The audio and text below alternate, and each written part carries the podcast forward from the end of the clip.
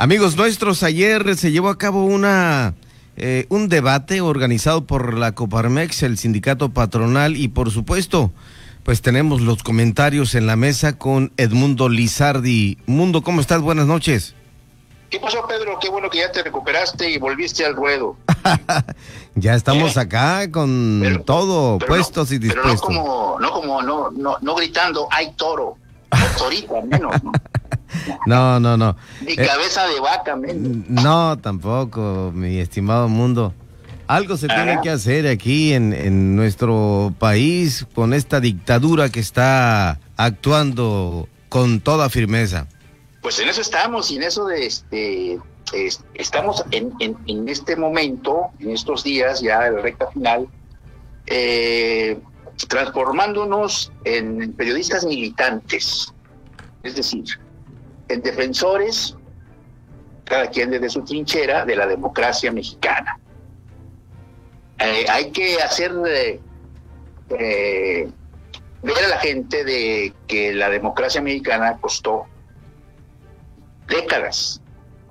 Mucho trabajo colectivo, mucha creatividad colectiva, es una conquista del pueblo mexicano, no una coartada neoliberal, como dicen estos ignorantes y perversos, ¿verdad? La democracia mexicana acaba de sacar un libro, Lorenzo Córdoba, que se llama La democracia no se construyó en un día, precisamente, ¿no? Y, ahí él, él fija más o menos los partiaguas que podían tomarse en cuenta eh, como el 68, de lo que hemos hablado aquí, ¿no? La, reforma del Reyes Heroles del 77, que legaliza el Partido Comunista, eh, el 85 con el temblor, el 87 con la ruptura de la corriente democrática del PRI. Muy importante ese acontecimiento que detonó lo demás. Las aportaciones del PAN desde la época de, de Morín, que se funda el partido, de Gómez Morín, que funda el partido en 1939 como contrapeso, eso es muy importante también, como contrapeso al sistema corporativo de Lázaro Cárdenas, en ese momento pues era necesario, ¿no? Eh, funcionó. Eh, era era eh, muy adecuado a la época en que se estaba construyendo pues, el andamiaje institucional, ¿no? que empezaba a construirse el Estado mexicano. Pero así nace el PAN, como un contrapeso a ese peligro que Gómez Morín y los demás ciudadanos que lo rodeaban. Él es parte de la generación del, 1915, ¿eh? cuidado, es una generación muy brillante donde estuvo Lombardo, Lombardo Toledano también. Fundaron ellos la, bueno, la, autonomía de la, de la, UNAM, por ejemplo, ¿verdad? Entonces, esa historia eh, parece que no la sabe este señor, eh, tu presidente, este, Pedro. No, no, pues ¿cómo lo va a saber si quiere cambiar la historia a su gusto y manera? Pues sí, él dice que él inventó la democracia, entonces hay que decirle que no, pero ¿cómo le decimos que no? ¿Cómo le decimos a la gente que no se deje engañar con ese discurso? Pues haciendo lo que hizo Porfirio Muñoz Ledo, guardando todas las proporciones, con ese, ese esa lumbrera intelectual, eh, pero decirles eh, de manera eh, didáctica, un discurso didáctico, que es cuando el político se convierte en verdadero líder de opinión, y sin liderazgo de opinión, no hay liderazgo político, o el liderazgo político es un fake leadership, como eran los estadounidenses. Entonces, toda esa historia hay que repasarla y buscar la manera después del, del 6 de junio, que espero sea una fiesta nacional, una fiesta de la democracia.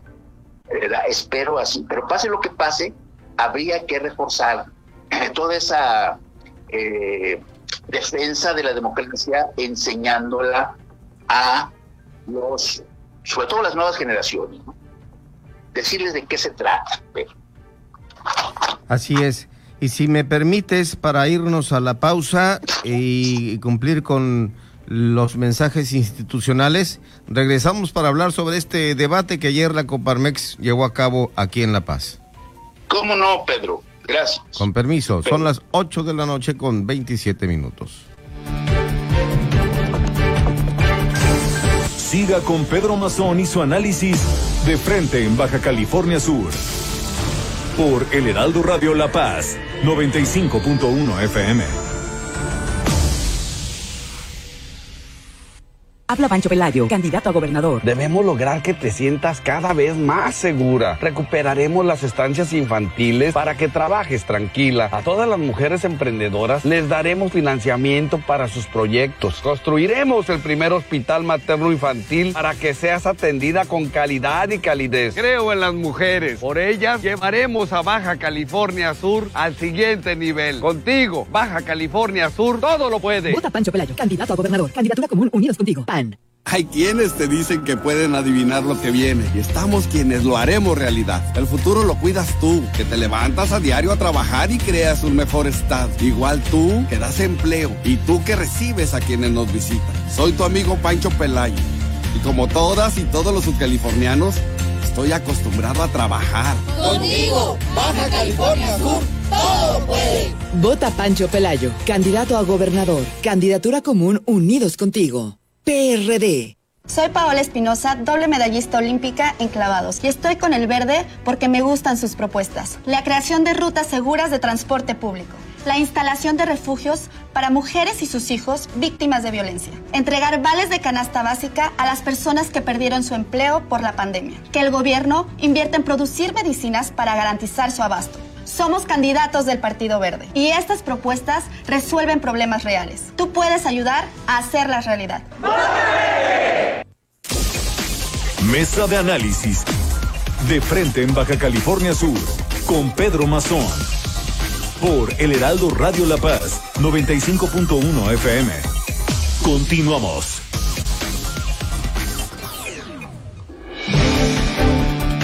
Bueno, nos quedamos con algo que quería complementar del historiador mexicano Andrés Manuel López Obrador, nuestro amigo Edmundo Lizardi. Adelante, Edmundo.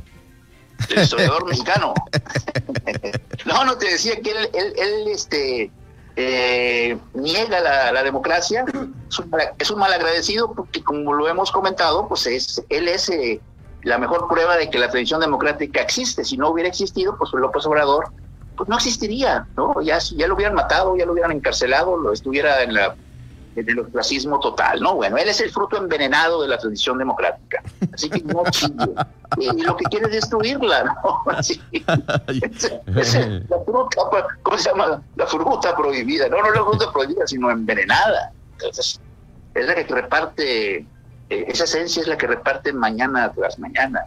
¿no? Entonces desayunamos en ayunas, nos desayunamos en ayunas, oye, ¿cómo la ves? Nos desayunamos con, con, este, con, con esa, ese óvulo de odio nuestro, el odio nuestro de cada día. No, bueno. no, no, no, sí, así es, exactamente. Oye, tengo un audio aquí, si me permites, el que se autodenomina el Puchas original o el Puchas mayor el profesor Miguel Ángel Castro Cosío. Tal vez lo conoces, es hermano del profe Víctor, donde habla el del rechazo que él da y que otorga a lo que es la, la cuarta transformación, que no existe, que no engañen al pueblo, dice el señor eh, Miguel Ángel Castro Cosío. ¿Lo escuchamos? Sí.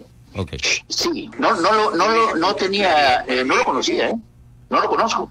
Pero que es una grata sorpresa. No, yo sí, yo sí, yo lo he entrevistado en más de tres ocasiones y cuando lo entrevisto, no te confundas, yo soy el Puchas original, soy el Puchas es mayor. es una grata sorpresa. Ahorita hablamos de él, es un hombre muy inteligente, muy íntegro y con una sólida formación eh, cultural y cultura política de izquierda. ¿eh? Aquí va. Cultura política seca, pero... Para mí, como licenciado en ciencias sociales, no existe la cuarta transformación. Conozco perfectamente bien la historia. La historia, la primera transformación fue la guerra de independencia, luego la reforma y luego la revolución. Y esta no es ninguna revolución, no es ninguna transformación. Que no nos engañen, que no nos sigan mintiendo con ese, con ese canto de las sirenas no nos pueden adormecer a todo el pueblo. No existe la transformación, al contrario, ha sido una regresión a lo peor de los años 70. Es la voz de Víctor Manuel Castro Cosío, hermano, el Pucha Mayor, el Pucha original, como él mismo se autodenomina. En lo dicho, sí, este, pues en lo dicho, lo que hemos comentado acá, ¿no? Coincidimos totalmente, totalmente, ¿no? lo, lo había escuchado, había escuchado y lo he escuchado en, eh, el video, visto y escuchado. Y eh, está él en, en, Sonora, ¿verdad? Es muy amigo, o era muy amigo, de Murrieta, de Abel Murrieta, el candidato a la alcaldía de Gajeme que, asesinaron. Exactamente. Y por supuesto que, que, está allá y él participa políticamente, es un, un, encabeza una organización, confederación de productores del campo y del mar. Sí, o sea, este es una persona que, como comentábamos la vez pasada, pero es muy saludable salir de tu zona de confort, de tu tierra, ¿no? Como lo hiciste tú de Vaya Tortugas y te viniste para acá, ¿no? ¿Verdad? Está lejos, es el mismo estado, pues está muy lejos, son 800, 900 kilómetros, ¿verdad?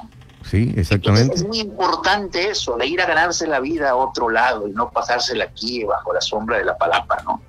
Este, ¿Por qué? Porque aprendes, compites y ves cosas que no puedes ver desde la miserable rejilla que tienes en tu eh, aldea mental, ¿no? Que te va conformando. Así, este señor eh, es el que debería de ser el candidato. No, pero no, desde luego que no, no por Morena, ¿me entiendes?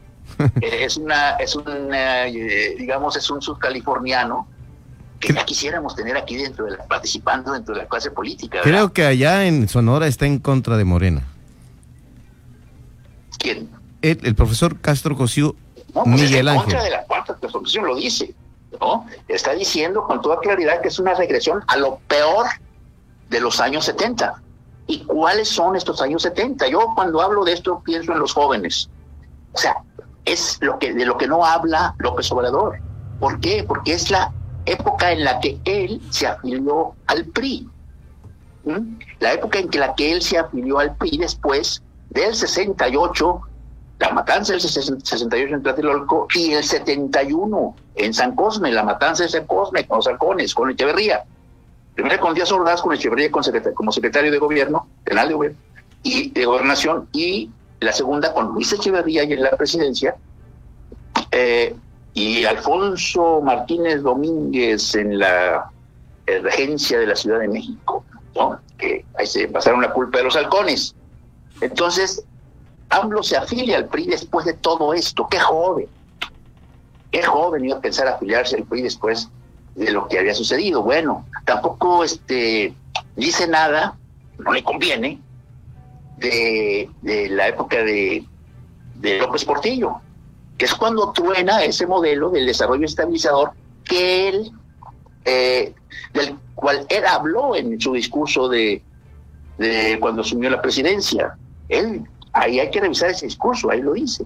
¿no? Él habla de un esplendor, de ese del milagro mexicano y todo esto que fue real, ¿no? Eh, de 1940 al 80, eh, a la, hasta, hasta la época, esa época de mediados de los 70, cuando empieza a quebrarse el sistema. ¿No? Entonces de eso no habla, no habla del truene de ese modelo que él quiere retomar.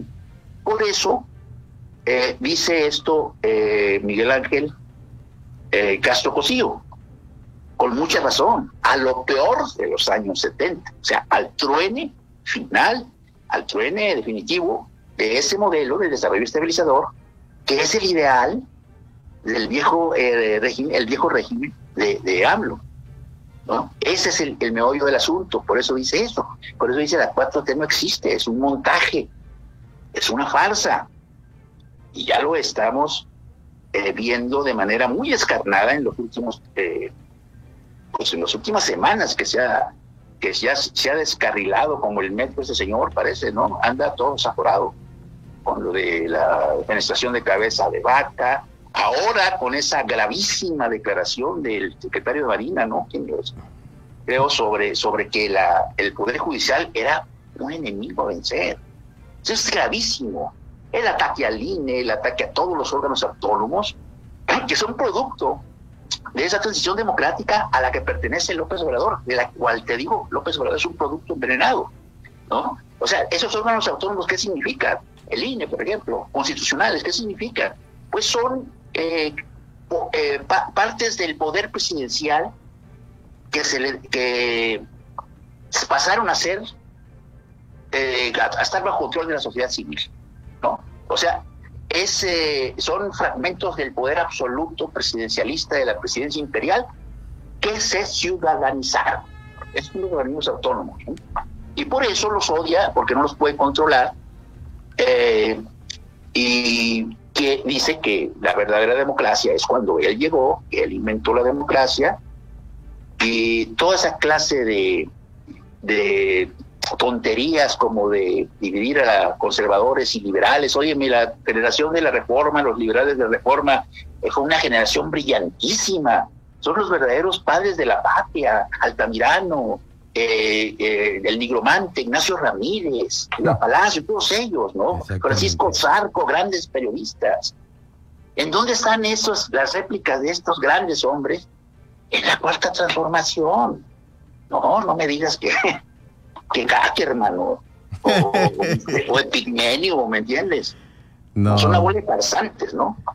Es un retroceso. muy bien, muy bien, estoy de acuerdo con, con Miguel Ángel. No, espero saludarlo algún día, conocerlo y felicitarlo. Cuando ande por acá te lo presento. Mi estimado mundo, muchas gracias. El tiempo se nos agotó en este espacio de frente no hay nada sobre el debate entonces. Pues, como tengo aquí a mis invitadas, pues te digo yo que pues, hay que darle un poquito de tiempo, ¿no? ¿Quiénes son las invitadas? Depende de quiénes sean las invitadas. ¿Quiénes son las invitadas? Bueno, te las dejo ahí, son las de las mesas del sábado. Ah, salúdame, salúdame a, a... salúdalas. Dale, pues. Gracias, mi estimado mundo. Bye. Gracias, buenas noches. Continuamos aquí en Heraldo Radio La Paz.